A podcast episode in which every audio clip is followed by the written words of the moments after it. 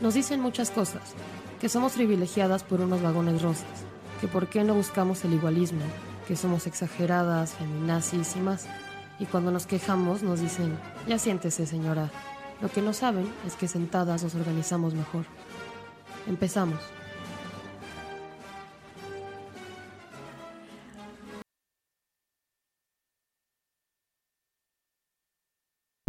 ¿Ya? Ya. Ah. Hola, bienvenidos a la transmisión número 8 de Siéntese Señora por Radio Pacheco. Yo soy Alejandra. Yo soy Jimena. Pues queremos darle las gracias, infinitas gracias por todos los me gusta, por todos sus comentarios, por compartir nuestras publicaciones. Y si no nos siguen en nuestras redes sociales, estamos en Facebook e Instagram como Siéntese Senora 420 y por Twitter arroba siéntese-ya. Y también Y- en Instagram. Ah, no, en Twitter dijiste Instagram también. y en Facebook, y en Instagram, y en Twitter, y siéntese Senora 420, y por Twitter, arroba siéntese guion bajo ya. Ya, ya. ¿Ya? Perdón, ¿Ya? es ¿Estuvo que a lo mejor no ¿Sí? te, no te puse atención, amiga. Bueno, ahora en estas noticias de esta semana vamos a hacer muchísimo énfasis en lo de la marcha y en el caso de la menor que fue violada por cuatro policías en la alcaldía de Azcapotzalco y vamos a recordarlo, vamos a recordarlos con ustedes. Fue una madrugada del 3 de agosto en el que esta joven regresaba de una fiesta y se dirigía a su casa. Sus amigos la dejaron dos calles cerca de su casa y ella empezó a caminar. La cosa es de que tocó unos timbres, nadie la abría. Al ver que se acercaba una patrulla, fue obligada a subirse a esta patrulla y cuatro oficiales de la Secretaría de Seguridad la violaron. La cuestión es de que su mamá y ella fueron a denunciar. Es decir, acudieron a los medios. Luego, luego hablaron al 911. Sí, fue, fue revisada, fue atendida, se comprobó que era cierto que había sufrido una violación. Se consiguieron las cámaras, eh, los, Los este, GPS. los GPS, los retratos hablados, o sea, todo lo que en muchas publicaciones le dicen a las mujeres que tienen que hacer así de por qué no denunciaste, por qué no fuiste, ella lo hizo en el momento, inmediatamente después. Así es.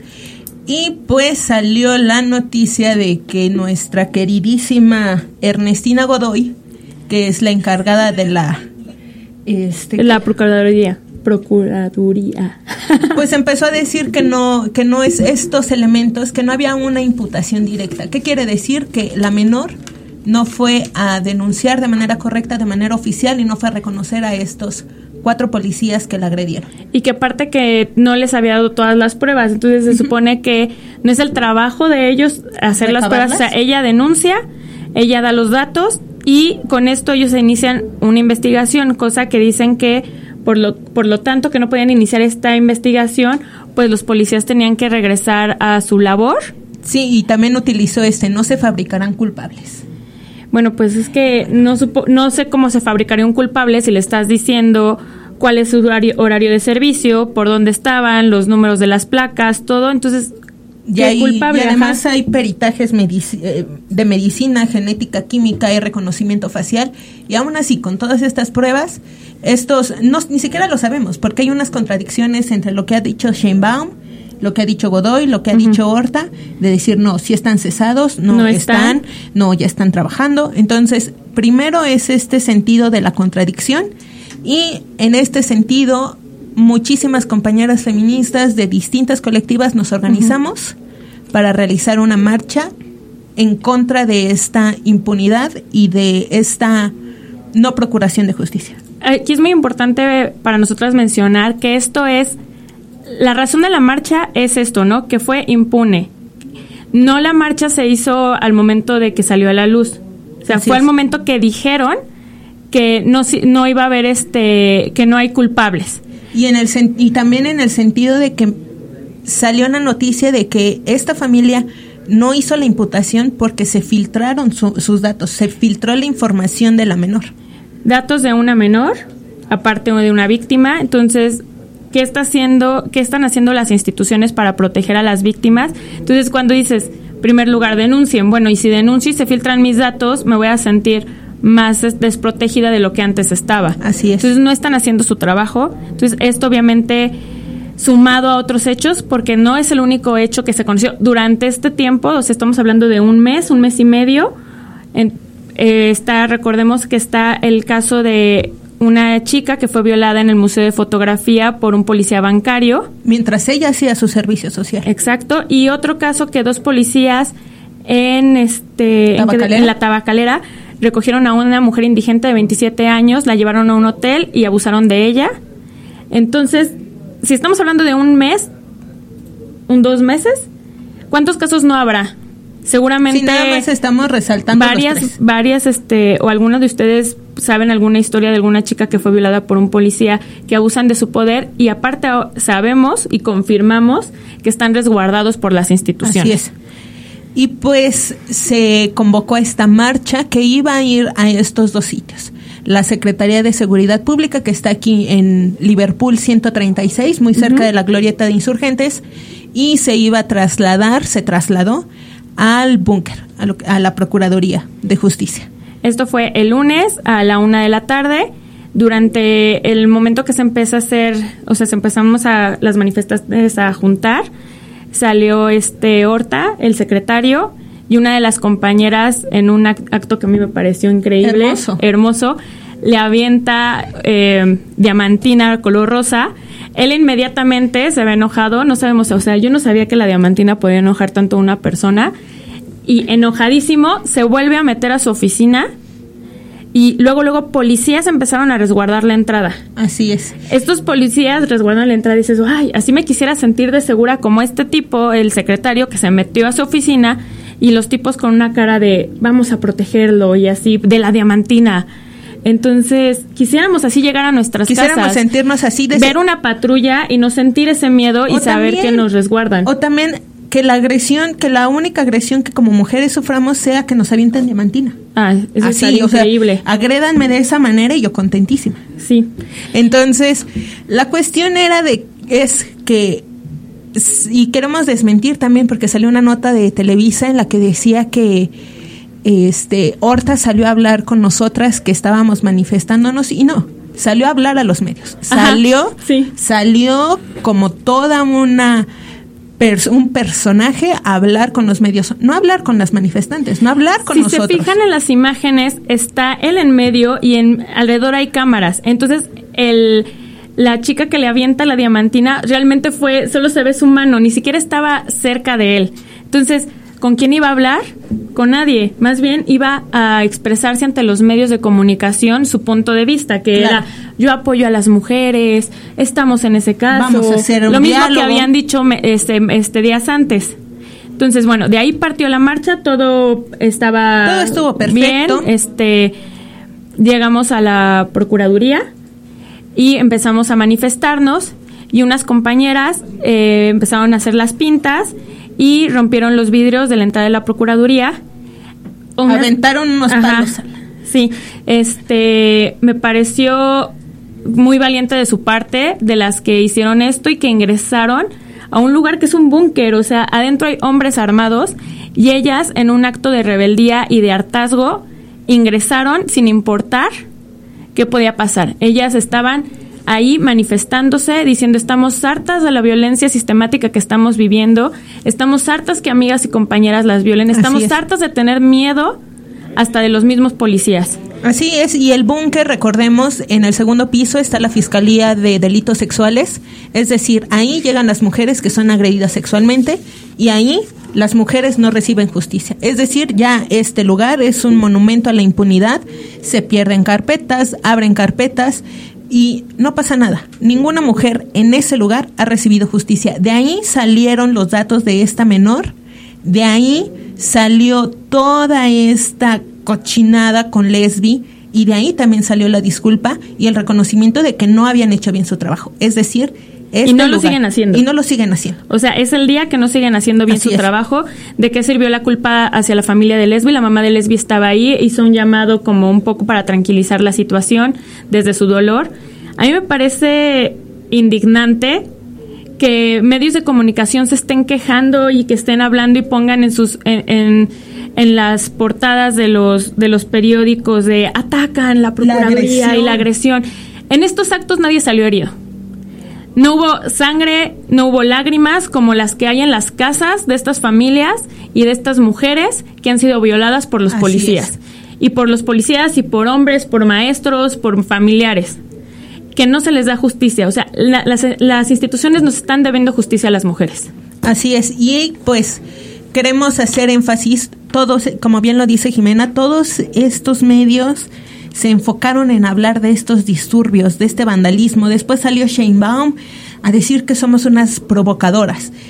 Y se está perdiendo el sentido y queremos recalcarlo, queremos recalcarlo aquí, de que esta no fue una provocación, sí fue una protesta, no buscábamos que nos echaran a los policías, buscábamos y seguimos buscando justicia por estas personas, por estas mujeres, por esta menor que fueron violadas por servidores públicos.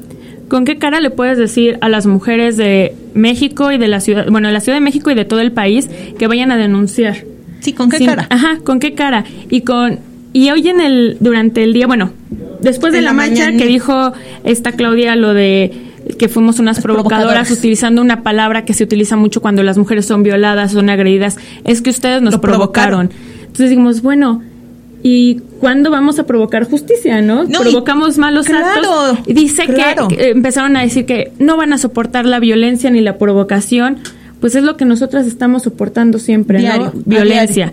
Y me parece también, perdón, y me parece muy estúpido de Sheinbaum el declarar esto a nosotras como feministas que hemos apoyado constantemente y que hemos conseguido los derechos en todo el mundo. Me parece que es algo muy es este sentido del enfriamiento que ella, tenga un, que ella tenga un, sentido de la criminalización hacia las feministas. Óyeme, y que ella tenga un poder también, o sea, que ella esté en eh, sea jefa de gobierno, que las mujeres puedan estar en la política es parte de la lucha feminista. O sea, ella también le debe a la lucha feminista. Ella, cuando estuvo en la campaña, ella compró el discurso feminista y consiguió votos por esto. Entonces, en este sentido de hacerse una aliada durante la campaña y en, en, un momento en el que necesitamos respuestas, en un momento en el que necesitamos resultados, nos llama provocadoras, nos dice que nosotros estamos, que debemos de darle las gracias porque no nos echó a los policías y está desvirtuando el sentido de que criticar cómo protestamos y no criticar el por qué estamos protestando, que es por la impunidad y queremos recordarlo porque una menor fue violada por policías y porque sus datos fueron filtrados y nada pasa. Y que la familia tiene miedo. y que la familia tiene miedo y que no va a ratificar la denuncia porque en esta ciudad no hay, no hay justicia. Y luego, el día de ayer, eh, hubo en la noche dijo que ya se habían detenido a seis policías, no detenido, perdón, que se habían cesado de sus destituidos. Entonces esto quiere decir que no están detenidos, o sea, solo los mandaron a su casa a decir, bueno, es que te estamos investigando. Dices, bueno, ¿y eso de qué sirve? Están libres. Obviamente siguen teniendo los contactos y tienen siguen, siguiendo los conectes para crear miedo a la familia. Esto no nos dice nada, esto no nos está ayudando en nada. Y el día de hoy hubo una conferencia más la bien... La joya, la joya, la joya. Que qué vergüenza, la verdad.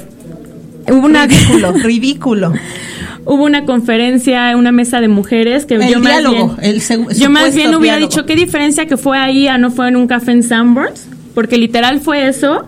Invitó a Marta Lamas, que realmente ya desde hace mucho tiempo no es representante del feminismo. No lo es.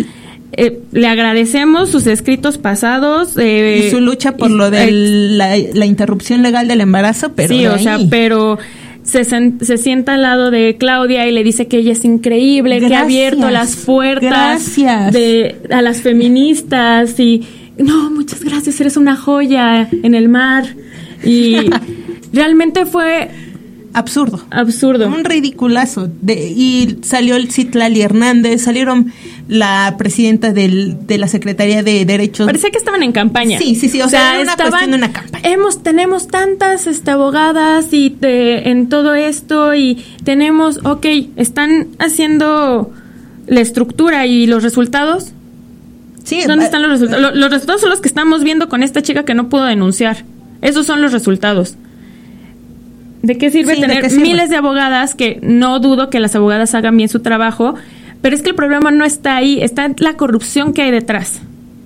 Entonces ya basta de teorizar. Sí, y que llegan de decir, no, es que vamos a detener la violencia.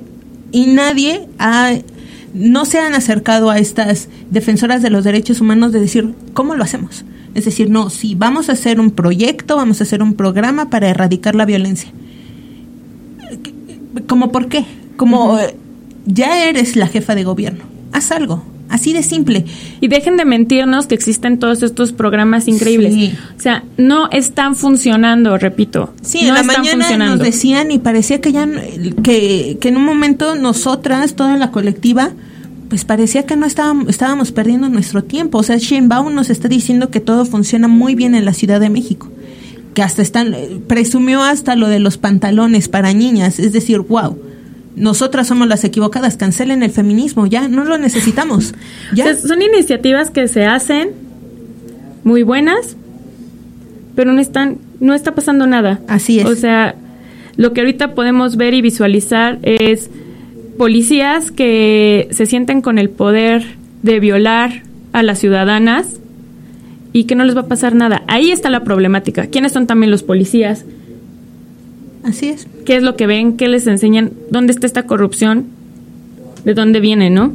Entonces, como nos decía Ale, es muy importante no perder de vista cómo inició todo esto. Pero antes yo quisiera puntualizar algo que les decía ahorita afuera del aire Ale, que si no hubiera existido estos vidrios rotos, estas paredes rayadas, el saco de, de horta lleno de diamantina, ¿qué hubieran dicho los medios? Una manifestación más. Una manifestación más. Entonces volvemos a lo mismo. Nada se ha ganado sentadas en nuestra casa pidiendo en cartitas con florecitas, nada se ha ganado a través de eso.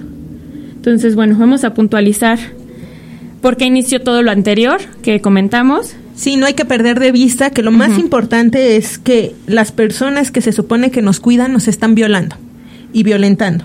Están quedando impunes, por lo que buscamos que se esclarezcan los hechos de la adolescente violada por cuatro elementos de la policía de la Ciudad de México y los culpables tienen que ser castigados. No hay más. Sí, también debe de haber medidas de reparación y no repetición para ella y todas las mujeres que han pasado por violaciones de derechos humanos por parte de policías o militares. Y eh, se tienen que cerrar porque también nos, nos amenazaron de que van a haber carpetas por los vidrios rotos y los invitamos a que se cierren estas carpetas o estas supuestas carpetas. Eh, y, es, ah, y también la invitación. Bueno, el día viernes a las seis y media de la tarde va a haber una concentración. No, no está este, pensado cerrar calles hasta el momento. Y en la glorieta de insurgentes a las seis y media. Entonces, las invitamos a que asistan. Eh, se está haciendo toda esta campaña de llevar diamantina rosa. Hay, compañeras que están compartiendo cómo hacer eh, diamantina biodegradable. Entonces ustedes decidirán qué utilizar. Nosotras también pensamos que es bueno que sea biodegradable porque pues pensamos en todo. Y este y pues recordarles, no hay que perder el foco de estas manifestaciones y la razón por la que nos estamos manifestando, porque es necesario que tenga justicia esta menor y todas las mujeres que han sufrido abuso sexual de parte de, servidores públicos y, de los demás. Y bueno, y hablando de este caso de protocolos fallidos y teorizar y no hacer nada al respecto, esta semana también en la preparatoria número 3 de la UNAM, eh, una chica fue denunció que fue drogada en los pastos, fue encontrada semidesnuda, habló con las autoridades de su escuela, ellos se burlaron de ella, la revictimizaron y hablaron con su familia, le dijeron que es que ya sabe tu mamá que estás haciendo esto. La mandan a su casa, su mamá obviamente van y levantan la denuncia, hablan con la con la preparatoria, me parece que los administrativos están suspendidos por no llevar a cabo este protocolo. Entonces, volvemos a lo mismo puedes enseñarle y decirle a todos, no, es que esto es lo que debes de hacer si una chica te llega con llega víctima de eso, pero no lo están haciendo, no están haciendo nada de eso. Entonces, es una prueba más que esas ganas de proteger, como dijo Claudia Schembaum en las declaraciones, si no, hay no hay no hay educación, si no hay penas reales para los agresores, no va a pasar nada, ¿no? Las mujeres seguimos viviendo en un país que se nos viola, se no estamos seguras, no estamos seguras en ningún lado y está se está comprobando. Lamentablemente, lamentablemente se está comprobando de que no estamos seguras en nuestras casas, en las universidades, en la calle, en ningún lado. Y bueno, cerramos con esto que les podemos decir de quién está provocando a quién. ¿Quién está provocando que salgamos a las calles, que rompamos vidrios, que rayemos las paredes? ¿Quién nos está provocando? Y una vez más, recordamos que a nosotros no nos cuidan la policía, nos cuidan nuestras, amigas. Así es. Y pues vamos a hacer un pequeño... Betito, ¿hay algún comentario antes? Eh, tengo un comentario aquí de Miguel Fita que nos pone... Saludos, me gusta su programa. Gracias, Miguel. Pues vamos a la primera canción, Tongo, de... Ah, no, la primera canción de Tongo que se llama Machirulo. Machirulo, escóndete. Aquí en Ya, siéntese, señora.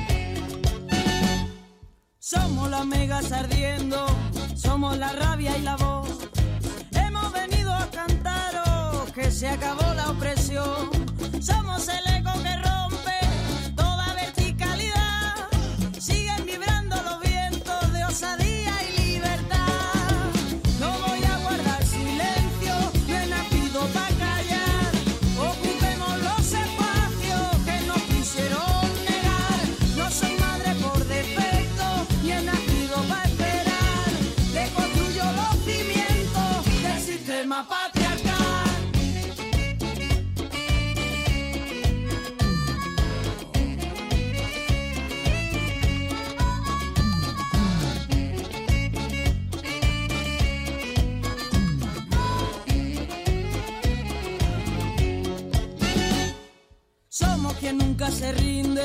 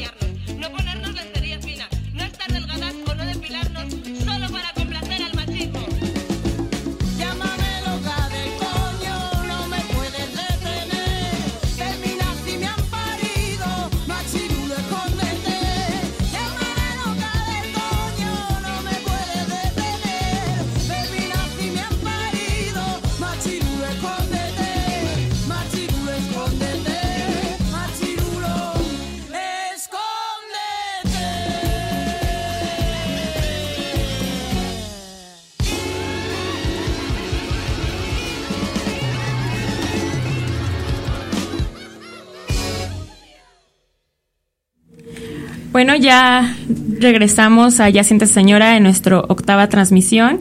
Eh, estábamos hablando en el bloque anterior de las noticias de la semana y ahora tenemos a nuestra primera invitada. Nuestra primera. Está con nosotras está María Iturrino.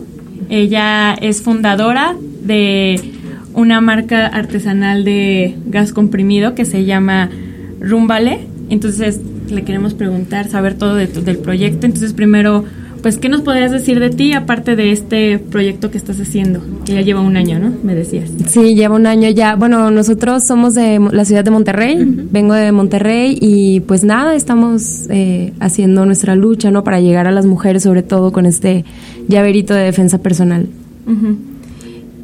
Sí, les contábamos aquí que el lunes te encontramos, también ahí estabas ahí en la marcha y pues tengo una pregunta. Es decir, entendemos que el gas pimienta es una herramienta para una agresión directa.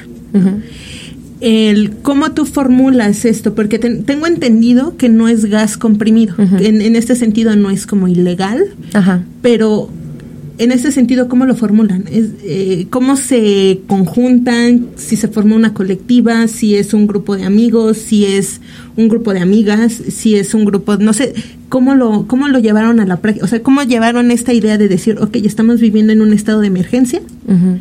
¿Y cómo tomaron esta decisión de decir, vamos a hacer el gas? Bueno, mira, yo el año pasado, ya se cumplió un año que estuve hospitalizada en un centro psiquiátrico en dos ocasiones por una depresión muy fuerte que me dio. Entonces, cuando tú llegas a un psiquiátrico, te quitan todo. Te quitan celular, no te prestan un libro, o sea, solamente te tienes a ti misma, ¿no? Y esto pues es para tener un poco, de, bueno, mucha introspección y ahí es donde viene a mí pues la idea de, de hacer Rúmbale. Siempre, siempre hablo de nosotros, pero realmente soy yo sola, a lo mejor hablo de mis otras personalidades. Siempre digo nosotros, pero realmente empezó así, empezó este, pues sí, en ese lugar. Y bueno, eh, parte de esa introspección fue la reflexión de muchos temas, tanto personales como pues cosas que me, que me, que me tocan, ¿no? Como esto que estamos hablando hace rato de los feminicidios, de toda la impunidad que hay, de que no tenemos algo con que defendernos. Y luego si nos defendemos, a veces nos voltean la tortilla y las malas somos nosotras. Pues es todo esto que estamos viendo, ¿no?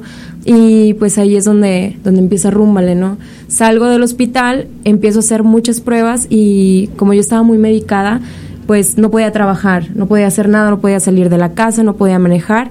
Entonces se volvió para mí ya una obsesión el encontrar la fórmula y darle al clavo la mezcla, porque fueron muchos intentos, este, y bueno, pues así nació prácticamente. Muy bien. Y bueno, en esto de que, o sea, que dices que tuviste una introspección, ¿qué fue lo que dijiste? Es que necesito hacer justo este producto. Bueno, por eso mismo también que tú decías, el gas pimienta, el gas lacrimógeno no es legal. O sea, de hecho es solamente de uso para, para las autoridades, ¿no? Si vas por la calle y te pues traes uno, te lo quitan en las preparatorias, etcétera. Entonces, pues es precisamente esta pregunta de cómo me puedo proteger o qué puedo tener yo para poder caminar en la calle segura eh, por si tengo alguna agresión, por si sufro algún acoso, poder zafarme, porque luego también podemos ver en la calle que si hay una agresión enfrente de mucha gente, la gente no hace nada. O sea, realmente nadie nos cuida más que nosotras. Nos tenemos que cuidar nosotras mismas, lamentablemente. Entonces, pues de ahí, de ahí sale. Y este proceso de producción, o sea, tú lo iniciaste en tu casa y cómo se empezó a hacer más grande.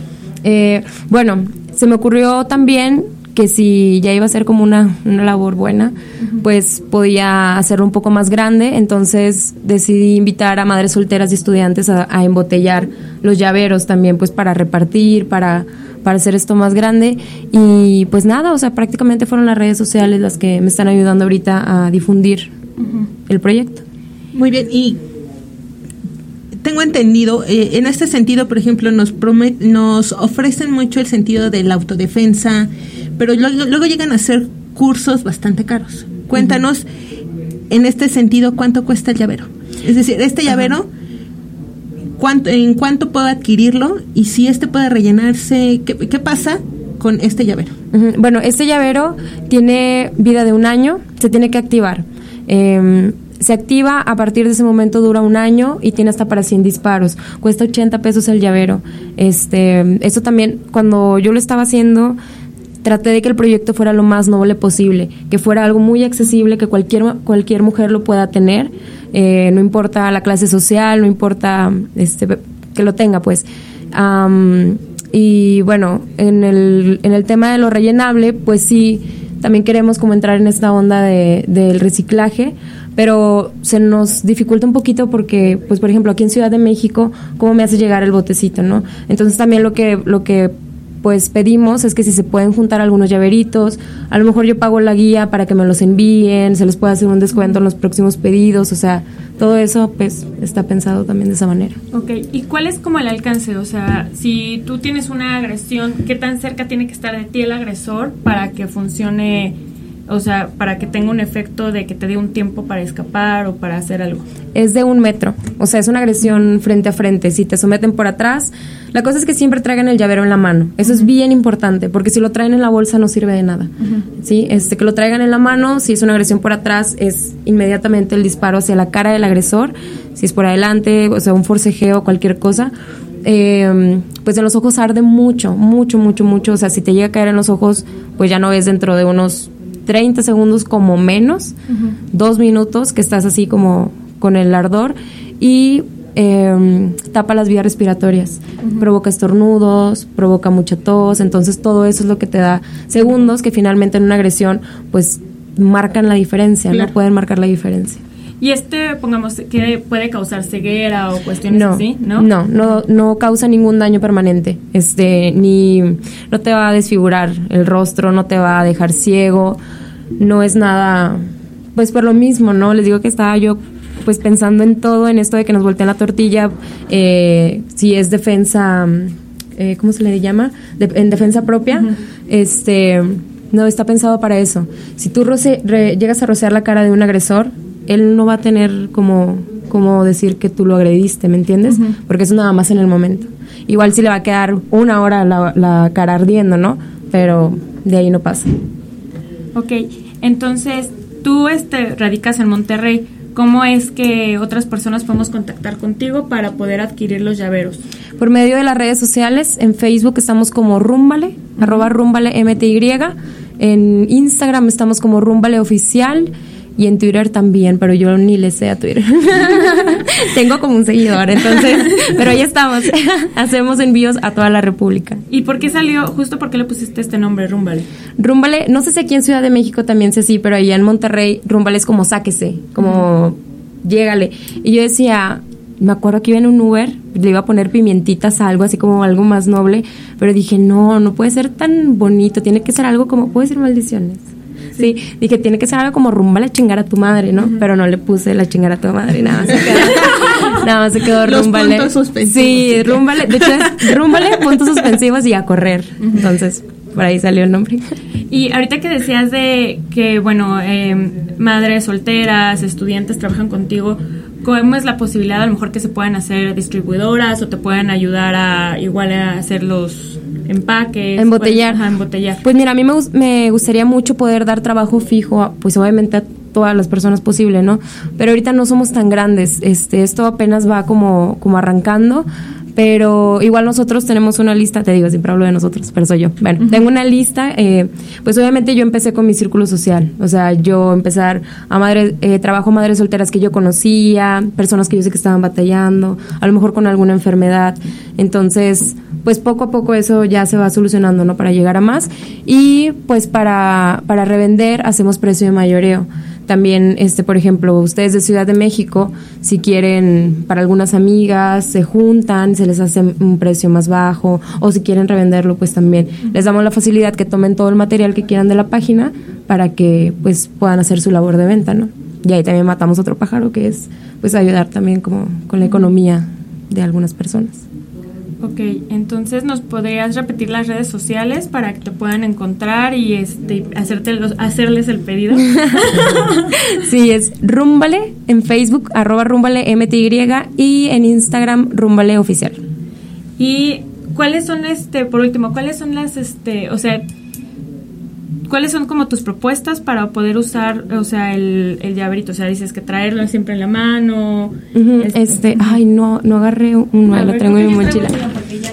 Sí, los debía haber tenido aquí, pero se me fue. Este, si quieres así con las llaves. Sí, a ver. Pues la idea, como les decía ahorita, es que siempre lo traigan en la mano. O sea, esta es la manera de agarrarlo. Si te fijas, pues se adapta muy bien al, al tamaño de la mano. Entonces vas caminando, obviamente no vas así, ¿verdad? Vas con la mano así y en caso de agresión, pues es, les digo, directo a la cara, por el lado que te agredan. sea, la- lo ideal no es que lo traiga así como lo traigo en mis llaves, porque me va a Sí, sí, sí. No, no, de hecho, pues es un llavero. O sea, la idea es traerlo en las llaves. ¿Qué es lo que traemos con nosotras siempre? Pues las llaves, ¿no? O en el celular, pero el celular es muy grande. Sí, este, es para las llaves y esta es la forma. O sea, es correcto que traigas ahí tu llavero. Ok. Entonces, para los que nos vayan a escuchar y no nos vayan a ver, vamos a estar posteando fotos para que vean igual de las redes de María, para que puedan hacerle los pedidos. No sé si le tenga alguna otra pregunta. Yo ahorita lo estaba pensando y no sé, en este sentido, es no, no te encuentras como en una disyuntiva de decir, pues quisiera crecer, quisiera crecer, quisiera ampliar el mercado, pero también no es en el sentido de no quiero ya volver a vender ningún gas pimienta. Que nadie lo Claro. Que ya nadie más lo necesite. Es decir, Claro. no te encuentras como en esta disyuntiva de sí quiero emprender. Y puso la quiero, chinita, mira.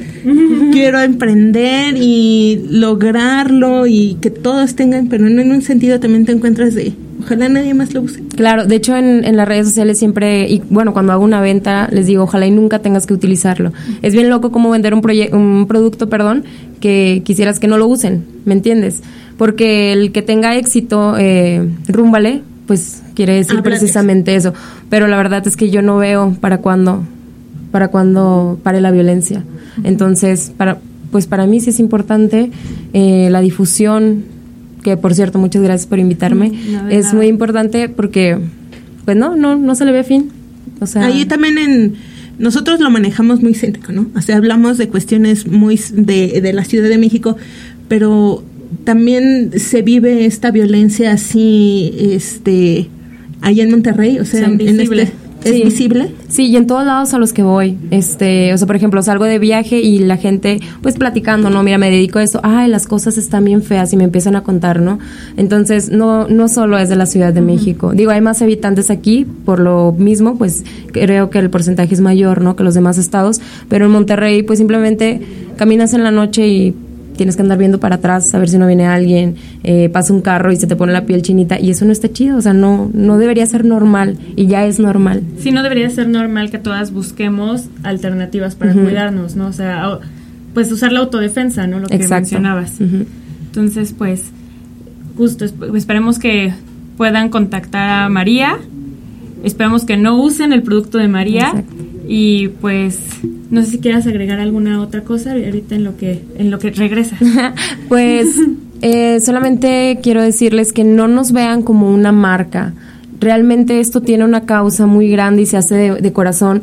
Nosotros venimos desde Monterrey solamente a la marcha, entonces échenle cuentas del pasaje, del hotel, de los viáticos. Realmente no venimos aquí como, como marca de me gané un montón de dinero. O lucrando con la- Exacto. O sea, sí hay ganancia, obviamente la hay, porque estas eh, fundaciones las podría hacer, no sé, un Carlos Slim, un Guillermo del Toro, algo así, yo no, pues no puedo hacerlas, me encantaría.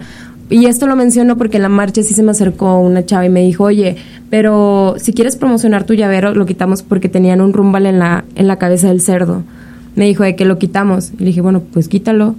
Y que me dices que no vengas a promocionar o algo así, que la puedo entender, puedo entender su punto. Y no me salieron palabras. Le dije, a ver, espérame tantito, déjame, veo cómo te explico. Y me le quedé viendo y no tuve palabras para decirle como todo el esfuerzo que se hizo para venir, porque aparte bajamos el precio de 80 a 50. Este. Y bueno, luego ya me puse a pensar, dije, ok, a lo mejor sí es cierto, pues pueden verlo como que uno quiere sacar ventaja y todo, pero realmente la- el objetivo principal y el que no se va a desviar, pues es eso, ¿no? Que queremos que, que ustedes tengan uno. Justo lo que decías, ¿no? No es una transnacional o marca gigantesca la que está haciendo estos gases y que los vaya a la marcha y decir les Que esté sacando como las provecho. playeras de feminista que sala, Sí, claro. Bershka o Ajá. más bien eres tú la que está haciendo este proyecto, es un proyecto que nació de una necesidad propia, ¿no? Entonces es la diferencia. Sí, porque hasta dije, bueno, a lo mejor cometí el error, pero dije, no, bueno, yo no vengo a vender banderas ni nada de eso, ¿me entiendes? Y bueno, qué bueno que me dan este espacio como para aclararlo, ya me quité la espinita.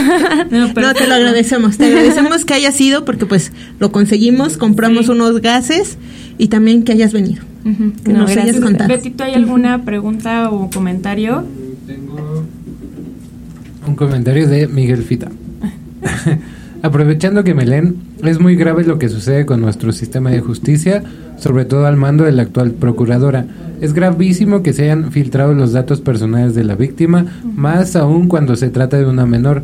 No es tarde para acudir al INAI a denunciar esta violación a sus datos personales. Créanme, sí trasciende. Y por último, no conozco el contexto ni pro lo que está pasando ella y su familia, pero la imputación directa es base del procedimiento penal. Es un principio constitucional al que el imputado conozca al denunciante que finalmente por ser menor tiene sus reglas, no revictimizar. La menor fue muy valiente en denunciar, pero es importante participar activamente en todo el proceso penal a través de su representante y asesor jurídico. Ok, Fita trabaja en eso. Sí. Entonces, sí sabe. Gracias, Fita. Sí. Entonces, bueno, vamos a una canción que Oh, se sí. llama este ah, Ya es de nuestra favorita. ah, sí, de es Rebecca nuestra Lane. favorita Rebeca Lane con Ni encerradas ni con miedo.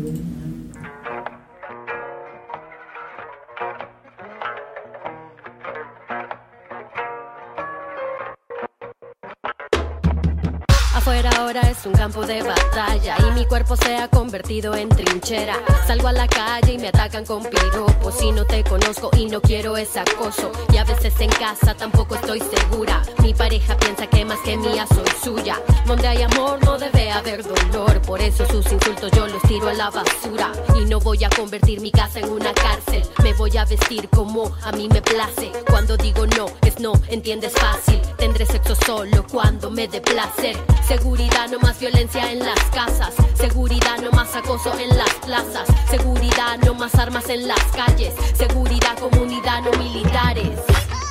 Ah. Ah, ah. Ni encerrada ni con miedo. Ah. Quiero vivir, no sobrevivir, salir a la calle y sentir que no tengo que defenderme, que tus palabras no pueden ofenderme y que tus armas no pueden atacarme. Quiero construir un país que me permita reír, soñar, cantar, bailar, vivir ni encerrada ni con miedo. Seguridad, nuestro derecho. Mi cuerpo es como la tierra. Tenemos piel morena, tenemos sangre fresca. Quieren colonizar nuestra fertilidad. Nos quieren extraer metales, nos quieren violar. Quieren bloquear el fluir de nuestras aguas. A nuestras playas quieren privatizarlas. Nuestra herencia hoy quieren expropiarla. Nuestra existencia no saben respetarla. Por eso en mi tierra no quiero más militares, no más criminales capitales que nos maten. Que el Estado me defienda y no que me ataque. Lo que las ancestras han cuidado, yo cuidaré. Y no perdemos la esperanza, somos verdes. Cortan nuestras ramas, pero luego crecen. Si estamos unidas, seremos más fuertes. Haremos otro mundo, cueste lo que cueste. Cueste lo que cueste. Cueste lo que cueste. Uh. Ni encerrada ni con miedo. Ni encerrada ni con miedo. Quiero vivir, sobrevivir, salir a la calle y sentir que no tengo que defenderme, que tus palabras no pueden ofenderme y que tus armas no pueden atacarme. Quiero construir un país que me permita reír, soñar, cantar, bailar, vivir ni encerrada ni con miedo. Seguridad, nuestro derecho. Ni encerrada ni con miedo. Ni encerrada ni con miedo. Regresamos allá, siéntese señora, en nuestra transmisión número 8. Después de escuchar allá a nuestra querida Rebeca Lane con Ni encerradas ni con miedo y pues le damos la bienvenida a nuestra segunda invitada, que es Anaí Gómez. Hola. Hola. Quisiéramos preguntarte, cuéntanos un poco sobre ti, cuéntanos un poco sobre cómo le entraste a esto del feminismo, si es así. Sí, bueno, pues con el feminismo creo que empecé así poco a poquito, porque al principio obviamente recibes información como de las redes sociales, ¿no? Y de el medio que me rodeaba era muy de, ah, feminazis, están locas y todo este rollo, entonces yo estaba así como, "Oh, ¿qué pasa? ¿Qué pasa? Y eso fue en la secundaria. Entonces ya me empecé a informar y me di cuenta de, güey, no es lo que todos me han dicho. Y yo tenía, por ejemplo, un problema muy grande y creo que hasta la fecha uh, volví a recaer. Y es que, bueno, a mí siempre me había gustado mucho usar como faldas y esas cosas, ¿no? Pero imagínate, o sea, desde la secundaria las usaba y pues recibía comentarios muy feos al respecto, como, ah, pues, porque te vistes así, luego porque las manosean, cosas así. Y ya me empecé a dar cuenta de que, güey, es que no está bien. Y de hecho fue el primer artículo que escribí feminista, fue sobre eso, sobre, no sé si conocen una página que se llama Proyecto Caló es una, es una página feminista y ahí fue donde publiqué mi primer artículo y estaba bien morrita, ¿no? Pero era como, es que no, es que no puede ser posible que simplemente la ropa que nos gusta no podamos usarla por este medio tan asqueroso en el que vivimos. Y así fue como me empecé a adentrar poco a poco al feminismo hasta que ya llegué aquí. y bueno, y eh, platícanos qué es lo que, cuál es tu medio de interpretación, esto que decías que, escribías, porque les queremos decir que Anaí ha escrito varios artículos, pero también escribe poesía. ¿Cómo fue que tú encontraste a través de estas dos formas, eh, pues la inspiración o la forma de sacar tus pensamientos? Pues al periodismo llegué, pues no sé, como que siempre fui un poco más de estar callada y de escuchar lo que la gente decía. Y recuerdo que igual estaba chavita y vi un, un documental sobre la matanza de Acteal. Entonces hay una parte en la que entrevistan a una persona que perdió a toda su familia. Y entonces él dice, lo que pasa es que nosotros somos pobres, somos indígenas y por eso nadie nos escucha y por eso vienen y nos matan.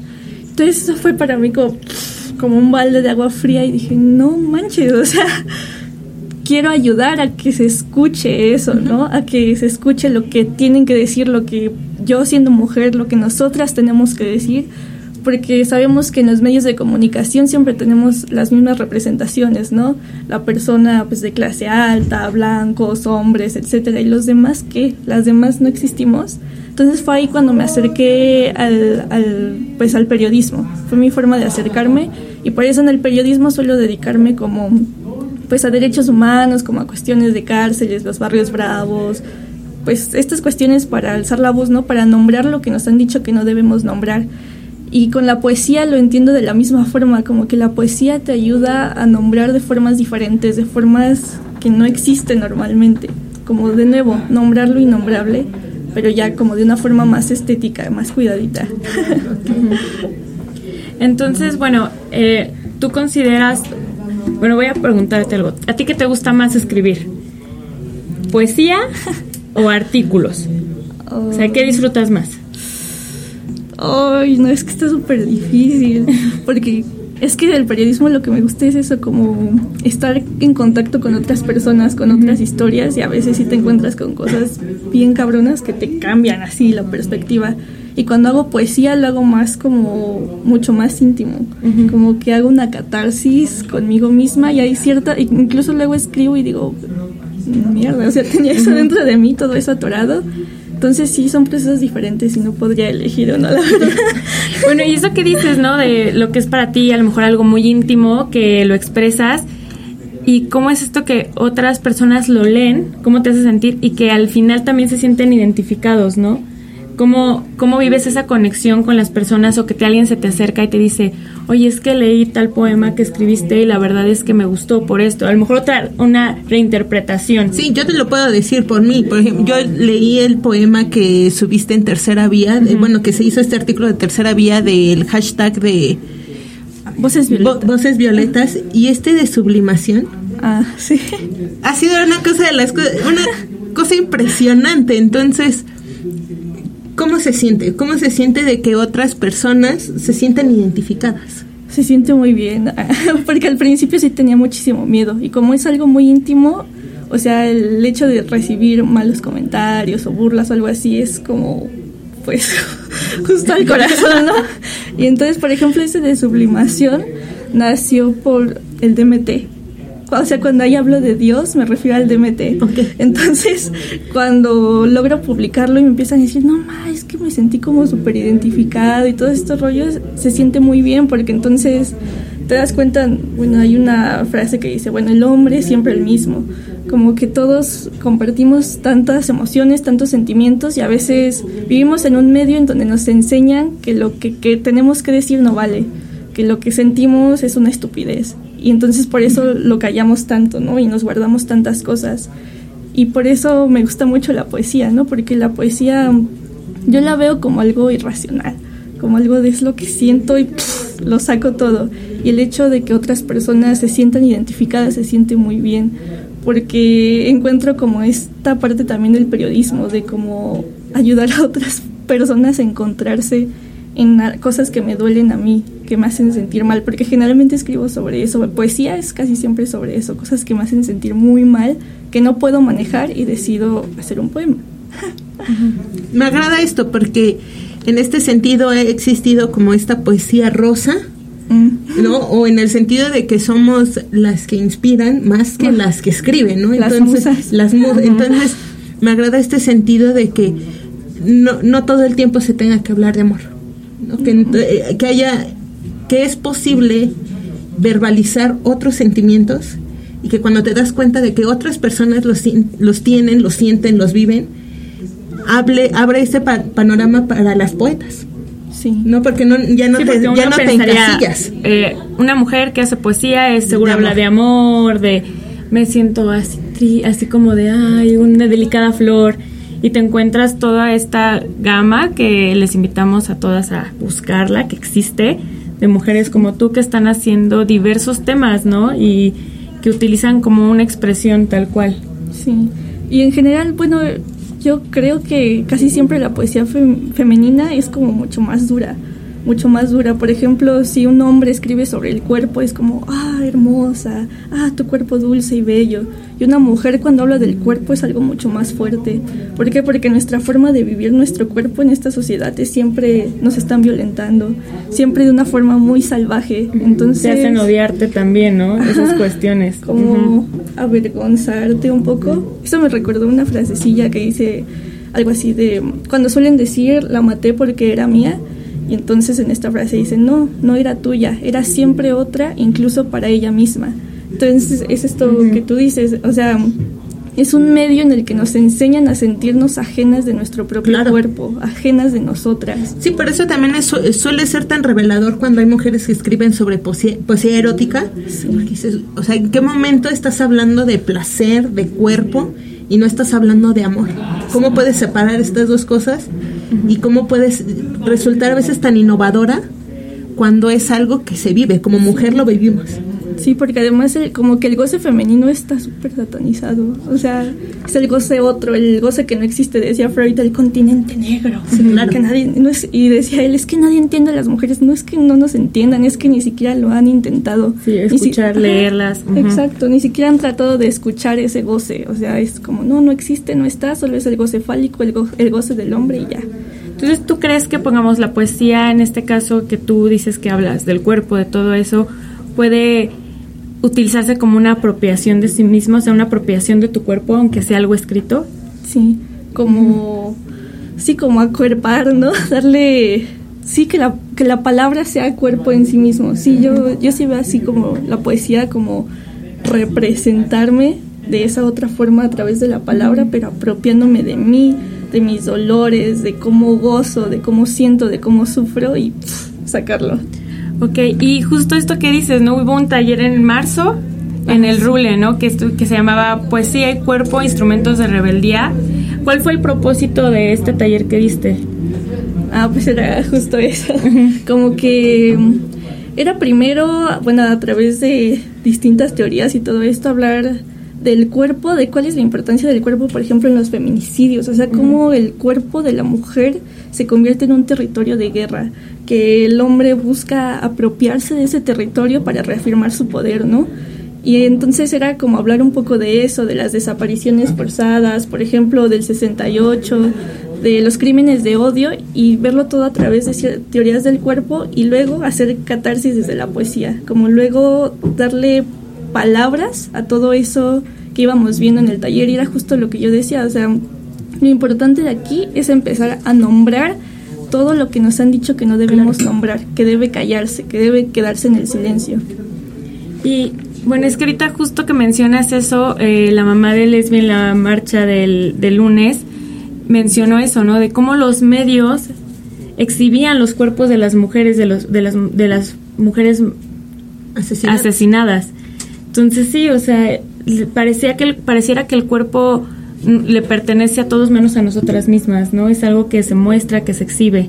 Entonces, la verdad está muy interesante. ¿Va a haber algún otro taller que vayas a dar que se venga próximamente? Un escrito. Eh, sí, eh, pues estamos planeando varios talleres, pero ah, soy bien supersticiosa de esas de que creo que si lo cuento todo ya se sala. Ya No, no lo digas, no, No lo digas. no, lo voy a digas. morir. Llámalo cuando pase No, ya no lo lo, digas. lo compartimos. Sí, soy bien Sí, lo voy a estar en las recomendaciones. Sí. Y ahorita que estabas hablando sobre el feminicidio, nos contabas, nos mandaste un mensajito en el que decías que estabas armando una investigación sobre esta esta geopolítica del feminicidio en México. ¿De qué va? ¿Cómo, cómo- de, de qué se trata esto? Pues tenía la idea primero de hacer como una geopolítica del mundo, pero luego dije, no, o sea, solamente entrando en México son tantas cosas, o sea, tanta porquería que de verdad abarcar todo el mundo es, ah, yo creo que infinito. Y todo empezó, pues justo porque es algo que me mueve mucho, ¿no? Que me duele bastante. Y entonces empecé a estudiar un poco esto de la geopolítica y me di cuenta que había como muchas vertientes del feminicidio que no había visto. Y, por ejemplo, empecé a indagar sobre Ciudad Juárez.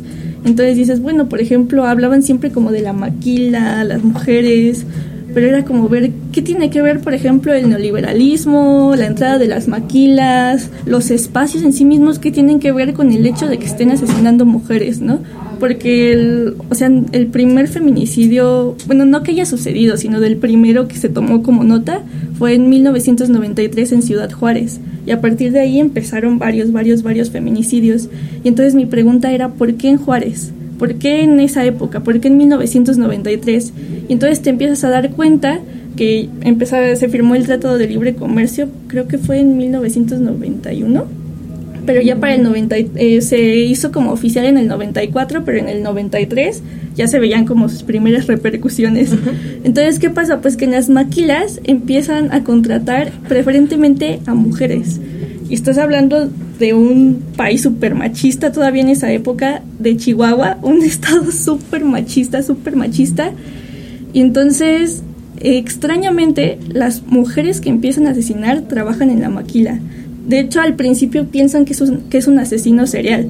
¿Por qué? Porque todas son jóvenes, son morenitas, este, de escasos recursos, trabajan en la, trabajaban en la maquila, tenían de 20 a 25 años y dicen, no, pues debe ser un asesino serial, ¿no? Es el que tiene que ver con todo esto. Y ya es después cuando, cuando viene esta idea de cómo el hecho de la entrada del neoliberalismo y las maquilas tiene que ver con el asesinato de estas mujeres. ¿Por qué? Porque eran espacios que le pertenecían a los hombres. Ellos lo veían como si se los estuvieran arrebatando. Entonces todo va por ahí como en la geopolítica, cómo se va entretejiendo todo y es ah, asqueroso. Sí, me lo imagino. ¿Y dónde podemos leer todos tus, los textos que has escrito? Vas, porque les vamos a compartir los, los enlaces, pero ¿dónde te pueden buscar? Las publicaciones. Ay, es que soy de mandar así a... Ya no tienes un convenio. Bueno, nos vas a mandar los enlaces, los vamos a compartir. Sí, porque dice de... "Uh, texto. ¿Y dónde podemos este, seguirte? Ah, en Instagram, Ana Sinache en Instagram y ya, porque casi no uso redes sociales. Ok. Bueno, entonces vamos a invitar a María a que te acerques. Sí, sí, sí, siéntate ahí, siéntate ahí. Para que demos las recomendaciones de la semana. Aquí está. Atrás no lo traje a la mesa. Gracias. Ok, pues yo rápido les voy a dar mi recomendación de esta semana a raíz de lo que pasó de la marcha y todo esto. Pues entré en contacto con una ilustradora genial que se llama Maremoto y les vamos a compartir sus redes sociales, pero ella hizo un cómic, una ilustración genial que inicia, que así inicia, tengo rabia y tengo miedo. Entonces, hay una parte en la que dice que este, tengo rabia porque sin importar lo que haga, mi destino no está en mis manos. Entonces, es una ilustración bastante fuerte y se las vamos a se las vamos a compartir en las redes sociales y también que la sigan, es una mujer impresionante en la ilustración sus redes en Instagram, ella sí se mueve bastante por ahí y se las vamos a compartir. no sé quién quiera de ustedes que a empezar tu recomendación. En general, recomiendo lo que yo quiera. bueno, mi, mi, recomendación sería para la gente que no está como en este grupo feminista, que a lo mejor se acercara a las, a las marchas y trate de sumergirse un poquito más para que pueda ver el otro lado de la moneda y no nada más se quede con esta pues con lo que les dicen en los medios de comunicación en algunos que pues las malas somos nosotras que estamos locas y que somos unas pandilleras. Es mi recomendación. Y yo son tres. Quiero devolvérsele claro a Yarewak, a Bordando Letras y a Punto Lore. Las tres son mujeres magníficas que hacen diferentes productos. En Punto Lore hace tote bags, hace coquedamas, Yarewak, bordados y bordando letras también, bordados en libretas, en camisetas. Entonces síganlas. Sí, ellas estuvieron con nosotras el programa 3, creo. Sí. En el 3. Sí. Y bueno, yo les voy a recomendar un libro eh, Confesiones de una mala feminista, justo lo que decía María, de, a mí se me hace un libro bastante, bastante como amigable, porque es una escritora que habla desde su perspectiva cómo entra este mundo del feminismo y cómo pareciera que te juzgan más por tener ciertas acciones, ¿no? Y recordar que constantemente estamos en reconstrucción, que a lo mejor tienes pensamientos y te atrapas en esos pensamientos machistas o que a lo mejor este pues no te has dado cuenta de ciertas cosas, ¿no? Y tienes que estar constantemente autopensarte y decir hacia dónde, qué, cuál, hacia dónde van tus pensamientos y tus acciones. Entonces creo que es un libro bastante, eh, a mí se me hizo muy, muy fácil para la lectura y se me hace una buena recomendación para las chicas que a lo mejor no saben qué leer de feminismo, que a lo mejor ya entran en la teoría de feminismo y están así como de este, quiero algo para relajarme o al revés, para ingresar como a la literatura que habla de feminismo. Entonces yo les recomiendo eso. Y pues con eso vamos a dar fin a nuestra octava transmisión de Ya Siéntese Señora. Les agradecemos. Tengo aquí unos comentarios. Sí. Pablo Dorín Méndez nos manda saludos y Yareli Vázquez nos pone, admiro un buen tu trabajo, Anaí y Marimoto también es grande. Bueno, entonces les agradecemos. Eh, no, no, olviden seguirnos en nuestras redes sociales. Eh, Twitter, siéntese guion bajo ya. Facebook e Instagram, siéntese Senora 420. Ahí vamos a estar compartiendo las redes de María, las redes de Anaí. Nosotras constantemente estamos compartiendo cosas en Twitter, en Instagram, en todos lados. Y nos vemos el, el viernes.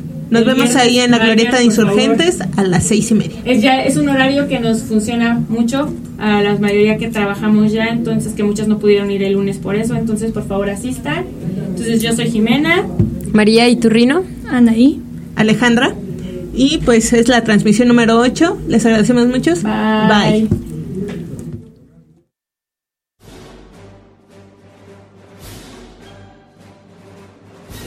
Siéntese señora terminó por hoy, pero volvemos la siguiente semana porque el feminismo no descansa. Síganos en nuestras redes sociales, en Twitter como arroba siéntese guion bajo ya, en Facebook como ya siéntese señora y arroba Radio Pacheco 420, así como en www.clubcannabicosochupili.com.